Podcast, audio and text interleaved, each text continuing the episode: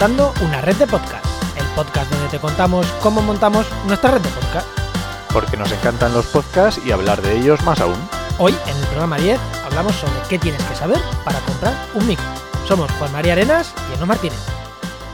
Hola, hola, hola. Bueno, Enoch, bueno, voy a decir yo también hola, hola a, nuestros, a la gente, que- a ti que estás en otra vez micro escuchando. ¿no? Eh, pues como hemos dicho, hoy vamos a hablar de micro. ¿Y por qué? Bueno, porque esto es montando una red de podcast, el sitio donde te contamos cómo montamos nuestra red de podcast, nuestra red Podcastidae, que ya tenemos. Eso es. Esto es un anuncio que no sé si lo hemos hecho aquí. Ya tenemos nombre, que eso ya lo sabéis. Y ya tenemos fecha, que va a ser el 9 de, el 9 de marzo de 2020. Digo el año porque igual este programa, este va a ser escucháis. Lo puedes escuchar en 2023 y, y nuestra red espero que sea súper exitosa y sigamos ahí dando caña. Pero bueno, eh, contamos el día que salimos ahora, la red. Y hoy vamos a hablar de micros. ¿Por qué? Porque algunos de los podcasters que van a empezar en la red eh, son novatos y, y nos han dicho, ¿qué micro me compro? Efectivamente. Y claro, y les hemos dicho, pues les hemos dado consejo y hemos dicho, pues un programa va a ser qué le hemos dicho a esta gente que tiene que mirar para comprarse un micro. Además hemos hecho un artículo para la web que dejaremos en la nota del programa puesto y demás. O sea que mm, vamos a ver, vamos a contarle en lo que hay que fijarse para comprarse un micro. No tu primer micro, ¿eh? Estas son cosas que, si te va a comprar un micro, pues son cosas que tienes que saber. Y a lo mejor no sabes. Entonces, lo primer, la primera característica, no, ¿qué es lo primero que deberíamos de fijarnos? Pues un- vamos a empezar por algún lado y una de las cosas primeras que tendríamos que mirar es si queremos un micro USB o un micro por conexión XLR. ¿Vale? Esto quiere decir un micro USB que se conecta directamente al ordenador, como puedes conectar una impresora o, o yo que sé, o cualquier cosa, o el móvil, o la conexión XLR, que es una conexión redondita con tres pinchos, que es la típica de el audio. Y esta conexión necesita, además, esta conexión no la tienen los ordenadores, necesita de una interface, un algo al que poder conectarlo. Una mesa de mezclas, ¿no? Si veis en los conciertos es la típica conexión de todos los micros de concierto, esta conexión gordica que se enchufa, y luego se necesita, pues eso, una mesa de mezclas, una interfaz de audio, algo para Algo. conectarlo, ¿no? Efectivamente. Y bueno, mejor o peor, pues por entrar un poquito en este detalle, hombre, el USB te quita follones, pero como un día seáis tres grabando, pues estás liado porque tres USBs igual el ordenador no te lo soporta bien. Entonces, si vais a ser varios, hay que irse a, un- a una conexión XLR. ¿Que vas a ser tú solo en tu ordenador? O bueno, como nosotros, cada uno en su ordenador pero a distancia, pues un micro USB te puede apañar de lujo, ¿no? Sí, y también tienes micros que tienen las dos opciones, que van USB y llevan XLR. O sea que Eh, hay todo lo lo que- los- final. el- Pero sí, Efectivamente. Sí, esa puede ser una buena opción, ¿no? Hay micros. Bueno, por, por ir dando nombres, el Samsung Q2U o el T-Bone eh, MB88. Son dos opciones eh, muy válidas que llevan las dos opciones. Que para empezar, pues puede ser una opción. Siguiente característica. Enoch, venga, cuéntala tú también. Venga, menos eh, micro dinámico o de condensador, ¿vale? Estas son dos tipos de micrófonos que yo creo que es básicamente donde se pueden dividir, ¿verdad? Eh, digamos que el de condensador es un micro que tiene más... eh, es más sensible, por lo tanto tienes que estar en un entorno donde el ruido y donde los sonidos estén muy controlados. Y el dinámico, digamos que es más eh, menos sensible, más eh, digamos que coge solamente por una por un lado y es más más directo. Si, si vas a, a grabar en un sitio con ruido, se vas a ir por la calle, ese tipo de cosas, mejor un dinámico. Sí, para que nos entendamos, el dinámico es el que se usa para conciertos y el de condensador es el que se usa para eh, grabar en estudio, ¿vale? Uno, el de condensador te capta mejor matices, capta, pero el entorno tiene que ser más controlado porque captan mejor. Sin entrar, a ver, si estás escuchando esto y hablar de- y, y conoces los micros, nos vas a poner porque, uy, hemos dicho locura, pero eh, básicamente a grandes rasgos son eso. Uno, para entornos, conversaciones, mesas con muchos podcasters, conversaciones que gente eh, grabas en casa con el niño corriendo, tal, dinámico. Que tienes un entorno controlado y que quieres que tu voz saque esos matices para un audiolibro, para un podcast de cuentos, pues igual te tienes que ir mejor a un condensador. Aunque hay micros dinámicos maravillosos, ¿eh? No, vamos a decir que sean peores los dinámicos. Hay micros No, dinámicos que pueden costar 3.000 euros. O sea, ya digo, los, que, los de los conciertos, por ejemplo. Y, una, y, para que tengáis una imagen de que es un micro de condensador, ¿os acordáis de estas típicas imágenes de cantantes negras o negros de los 80, o sea, de los 60, de los 50, que cantan así música soul con un micro así muy, muy bonito? Pues esos suelen ser micros de condensador. Exactamente. Y el típico micro normal, ese suele ser dinámico. Siguiente. Vale, el propio micrófono puede capturar el audio de diferentes maneras, ¿vale? Hay micros que tú los coges, como los conciertos, los coges con la mano, te los apuntas hacia la boca, como típico en un concierto, y hay otros que se hay que hablar de lado o que captan el sonido ambiente por todos los lados. Yo qué sé, pues eso, porque quieres captar el sonido de un, del ambiente. ¿Cómo serían esos micros, Juan? pues los omnidireccionales serían los de que captan en todas las direcciones. Mm, tú estás en un partido de fútbol retransmitiendo y quieres que capte ruido, ambiente y tal, y es un microambiente, pues tiene que ser un omnidireccional, que capte por todos sitios.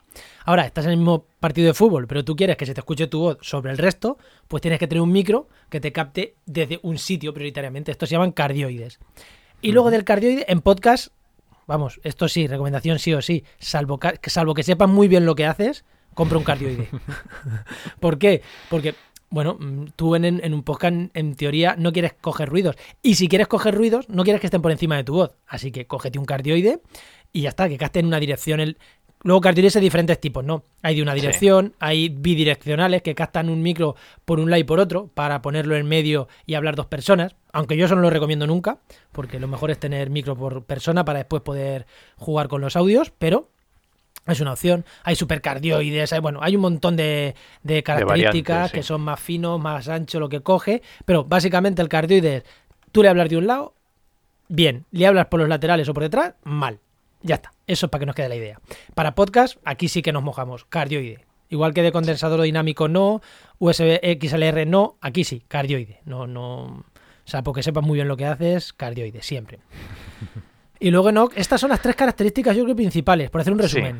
Conexión USB o XLR, micro dinámico o de condensador y omnidireccional o cardioide. Eso es. Entonces, ya con eso te vas. A... Y daríamos un consejo, ¿no? Antes de entrar en otra cosa, ¿tú, darías un consejo a alguien que está empezando que se. que. Yo siempre diría dinámico, cardioide, y si vas a grabar solo, quizá USB, y si vas a grabar con compañeros y tal, pues quizás XLR. Sí, puede ser un consejo así sencillito. Así sencillo, ¿no? Bueno, pues ahora vamos a ver qué otras cosas necesitas. Que son las típicas cosas que te llega el micro a casa o lo acabas de comprar. y dices, ¿y ahora qué hago? ¿Grabo aquí como si estuviera cantando? No, no, no, no, no. ¿Qué más cosas necesito? Pues lo primero, Didi. un soporte para el micro. Efectivamente. Que hay de dos tipos, ¿no? ¿No? Vea, dilo. Ahora, el típico de mesa, que es el que sueles, mm, suele haber en, la, en muchas radios o yo que sé, que se suelen ver. Y luego está el típico flexo, mm, que es como si fuera un flexo que se, que se, se estira y se encoge que va como por el aire, ¿no? Que llega el micro como por encima o por...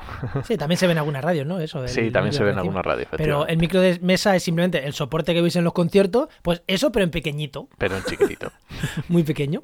Y, y ahí sí que, ojo, cuidado. Hay micros muy pesados. A ver si vais a tener un micro que pese mucho y os vais a comprar un soporte que no aguante más de 300 gramos. ¿Qué pasa, eh? Sí, pasa, sí. Un soporte que hay que aguante. Eh, esto en realidad va por, bueno, no va por gustos. Aquí ya depende del micro que te compres, pues los de flexo puedes ponerle una araña para evitar una cosita, una cosa que lleva entre media para evitar movimientos. Los de mesa tienes el problema de que si tocas la mesa da golpes, eh, los puede captar el ruido. Esas cosas hay que tener cuidado. Eh, es más cómodo el de mesa. Yo, por ejemplo, por un ejemplo, yo tengo de sobremesa, porque para mí el de flexo me molesta mucho, tengo poco espacio y me molesta. Pero Enoch, tú, por contra. Yo tengo uno de flexo. Uno de flexo que, quita muchos ruidos y es mejor. Tú tienes que tener menos cuidado con, la, mesa y yo, en la mesa. y yo la mesa no la puedo tocar, es así. Siguiente cosa, ¿qué vas a necesitar? Vale, también es muy interesante poner un filtro antipop o una espuma, ¿vale? Un filtro antipop es estas cosas que parece como un, es que no sé cómo es cómo una raqueta, una raqueta, un matamoscas. Eso, efectivamente, como una como un matamoscas que se pone delante entre tú y el micro y sirve para filtrar algunos sonidos, como son, por ejemplo, los sonidos de las P's. Sí, porque las P's, cuando hace P, P, P, P, eso, eh, ¿ves? Yo acabo de hacer ese ruido y estoy mirando la onda y no saturo. Si yo no tuviera el antipop, me hubiera arruinado posiblemente el audio. Bueno, arruinado tampoco, pero me hubiera fastidiado un poquito el audio. Se hubiera notado. Esa P. ¿Vale? Yo tengo un filtro antipop es, si vais a grabar con, eh, como estamos grabando nosotros, con videollamada, no uséis, o en una conversación con mucha gente, personalmente no recomiendo el filtro antipop, que es lo que yo uso, ¿eh? dicho sea esto. ¿Por qué? Porque te quita visibilidad. Tienes delante de tu, caso, de, de tu cara una raqueta de ping-pong. Y evidentemente quita visibilidad. Entonces, ahí mejor la esponja como la que tiene No, que tú tienes las dos opciones, ¿no? Y usas, usas la Sí, esponja. yo he probado el antipop y no me convence. Y el para esto, no me convence para esto. Y la espuma es la típica espuma que va en todos los micrófonos que ves cuando alguien va con la radio y le hace una entrevista en la calle o en la tele y le hace una entrevista y le ponen el micro y suele tener ahí el logo de la, de la marca de, de Sí. televisión o lo que sea. Pues las es espumas espuma. esas valen. Bueno, ayer estuve mirando una en una tienda y eran dos euros y medio. Sí, sí. O sea, de verdad, si vas a comprarte un micro, por malo que sea el micro, cómprate una espuma. De hecho, al revés, si es regulero el micro, más aún, porque va a tener menos. Claro, mm, vas a controlar mejor. Quita algo de matices, es cierto, tanto la espuma como el antipop quita algo de matices, pero os aseguramos Que sí. que se merece muchísimo la pena, aunque quite un Sí. poquito de matiz de voz. ¿Vale? Siguiente. Ahora Otra esta, cosa. esta es solo si tu micro es XLR. Si es USB, lo que vamos a decir no sirve. Pero si es XLR, Vas ¿Qué a necesitar una interfase o un interface de audio, ¿vale? Y el cable, ¿vale? Entonces la interface de audio puede ser eso, lo que dice Juan, una mesa de mezclas, una, una tarjeta de audio externa para un para el portátil, por ejemplo, sí que lleve conexión. que conexión lleve, Y efectivamente, que lleve dos cosas, conexión, la conexión que estamos diciendo, la XLR, pero ojo, cuidado. Hay micros XLR, creo que son los, son los de condensador, y aquí igual patino, creo que son los de condensador, necesitan alimentación Phantom, que es un tipo de alimentación al micro. Tienes que alimentar el micro.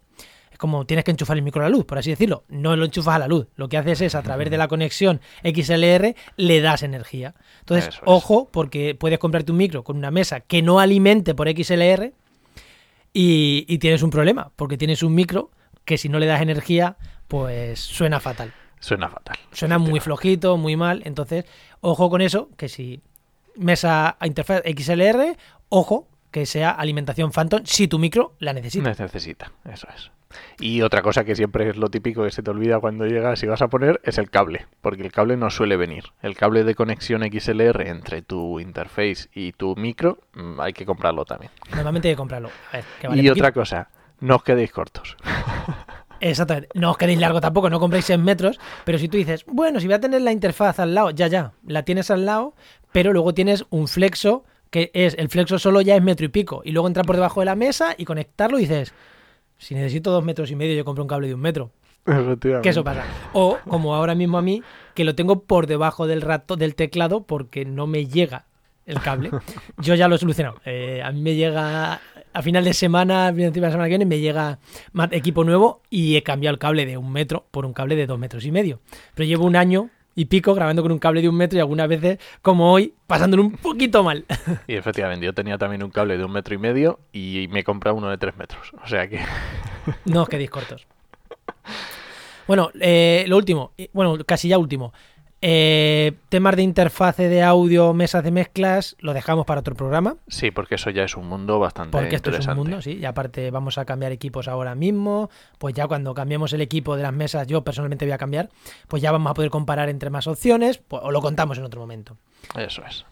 Y lo último, ¿no? ¿Qué tenemos aquí último apuntado? Bueno, lo último va a ser decir con qué grabamos nosotros y alguna recomendación de micro, pero antes de eso, es. Pero lo más importante es que no todo es el micro, ¿vale? Uno a veces se obsesiona y cree que comprándose el mejor micro aquello va a ser precioso y espectacular.